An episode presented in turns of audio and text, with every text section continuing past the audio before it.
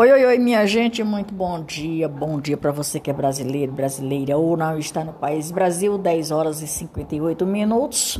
Para você que é brasileiro, brasileira ou não, pode ser boa tarde, boa noite ou boa madrugada. Que está fora do país Brasil. Pois é, minha gente, vou trazendo aqui mais um episódio da história de presidente no país Brasil País Brasil. No primeiro mandato, que é do Fernando Henrique Cardoso. No primeiro mandato, principalmente no ano de 1997, o FHC, como ficou conhecido, ele deu continuidade ao processo de reforma estruturais com a finalidade de evitar a volta da inflação, procurando deixar a economia estável durante este mandato. O presidente pautou pela privatização, optou pela privatização, pautou na legenda e optou pela privatização de várias estatais brasileiras, como a Companhia Vale do Rio Doce, que ele vendeu, na verdade, ele vendeu para os Estados Unidos. Isso aqui é um parêntese. Ele vendeu os brasileiros com todo o território para os Estados Unidos. A empresa do setor de mineração e siderúrgica, a Telebrás, a empresa de telecomunicação e o Banespa, o banco pertencente ao governo do estado de São Paulo.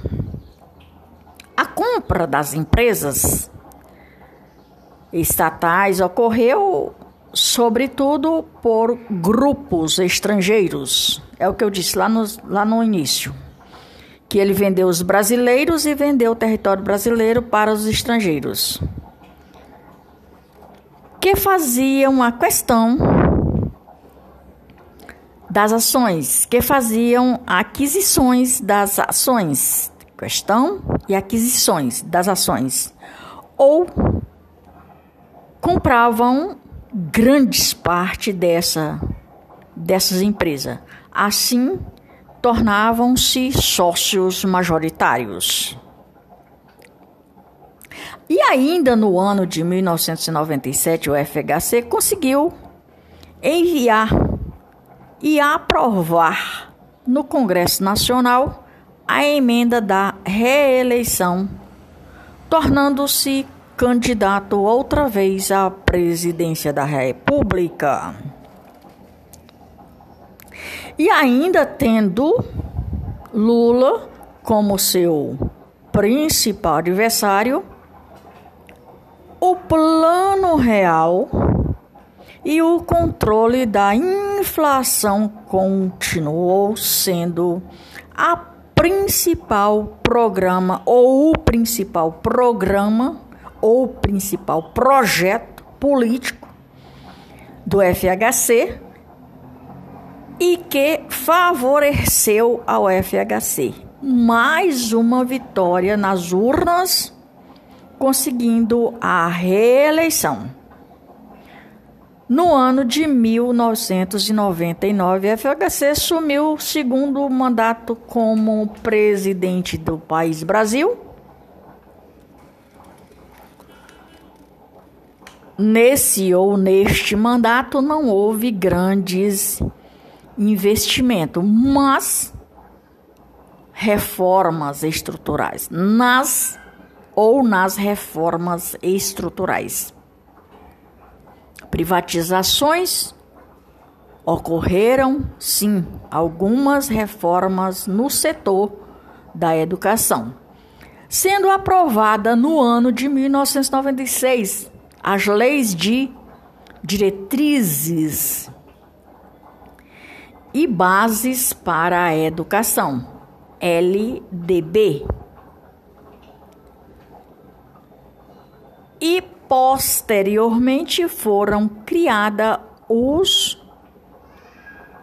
PAN, parâmetros curriculares para o ensino básico. Abre aqui um parênteses e falar a respeito do atual impostor, que ele fala que no Brasil as pessoas não conhecem a educação e nem tampouco têm, começando por ele, né? Começando por eles. Porque, veja bem, eu vou dar aqui um exemplo no setor do trânsito. No setor do trânsito é cobrado que o condutor dos veículos estejam devidamente aprovados com carteiras e outros adereços para conduzir um veículo ou pilotar motos. Ok. Beleza. Mas aí eu te pergunto, quando um condutor de um veículo, tal como uma ambulância, ele vem desesperadamente no meio do trânsito, burlando a lei. Isso está correto ou está errado? Está correto. Por quê? Porque ele ali vem trazendo vidas para tentar salvar. Ok, beleza. Quando um policial está em um trabalho abordando ou em uma perseguição, ele faz a mesma coisa. Ele liga a sirene e se vai. Por quê? Mas, ué, e a lei fica onde? Não, mas ali é um trabalho diferente. Ok. Mas se um condutor de um veículo for fazer isso, ele está errado, não está errado? Se ele for atravessar ou colocar o carro atravessado, como eu já vi, a pessoa colocar o carro na frente do outro, atravessado, trancar, que a gente chama de trancar. Trancou o, o carro, o veículo anterior, a, o veículo que está atrás. Qual é a pena? Porque, afinal das contas, eu não vejo a lei aqui no país Brasil valer para todos.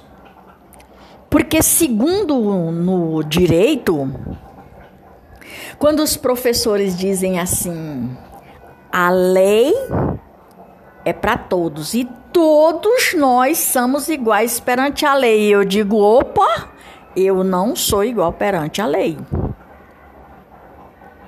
Ah, você tá me chamando de ladrona. Porque os larautos estão aí no comando do país Brasil. Eu não sou igual a ladrão, eu não sou igual a traficante, eu não sou igual a bandido. Eu não sou bandida. E por aí vai. Aonde é que está o cumprimento legal o processo legal para uma pessoa que não tem culpa, desculpe a expressão, de porra nenhuma e é preso, algemado e colocado atrás das grades. Seja homens ou mulheres, sem ter culpa, desculpa a expressão da palavra de porra nenhuma errado. E os errados continuam aí, beleza pura, sem nenhuma punição. Que diabo de leis são essas que pune o que está correto sem necessidade e que não pune o que está errado? Oi? Voltando à história do FHC. E no final do seu segundo mandato de 2002, somando oito anos, inclusive aqui eu vou abrir outro parênteses. Governos, prefeitos, senadores e presidentes a maioria tiveram a sua segunda chance. E por que diabos o Bolsonaro foi excluído da segunda chance, ele tendo sido verdadeiramente o presidente eleito? Oi? Alguém me explica isso? Porventura? Bom, voltando aqui para o FHC, seu segundo mandato, oito anos no poder, o FHC conseguiu controlar a inflação brasileira. Entretanto, durante o seu governo, a distribuição de renda no Brasil continuou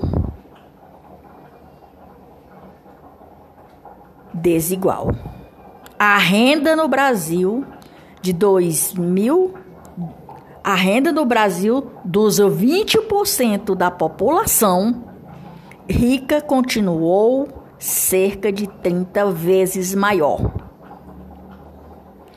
E que os dos 20% da população mais pobre, Brasil ficou em excessiva dependência do Fundo Monetário Internacional, FMI.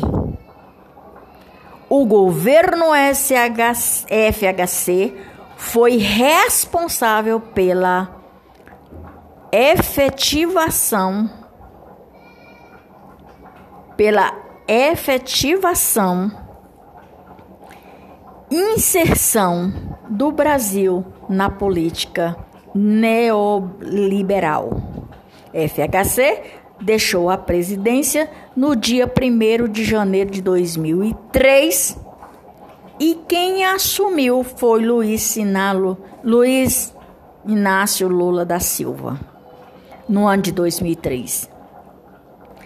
Esta foi uma das maiores cagadas que os eleitores sofreram. E, de novo, esta foi mais uma das maiores cagadas que nós estamos sofrendo. Por hoje é só.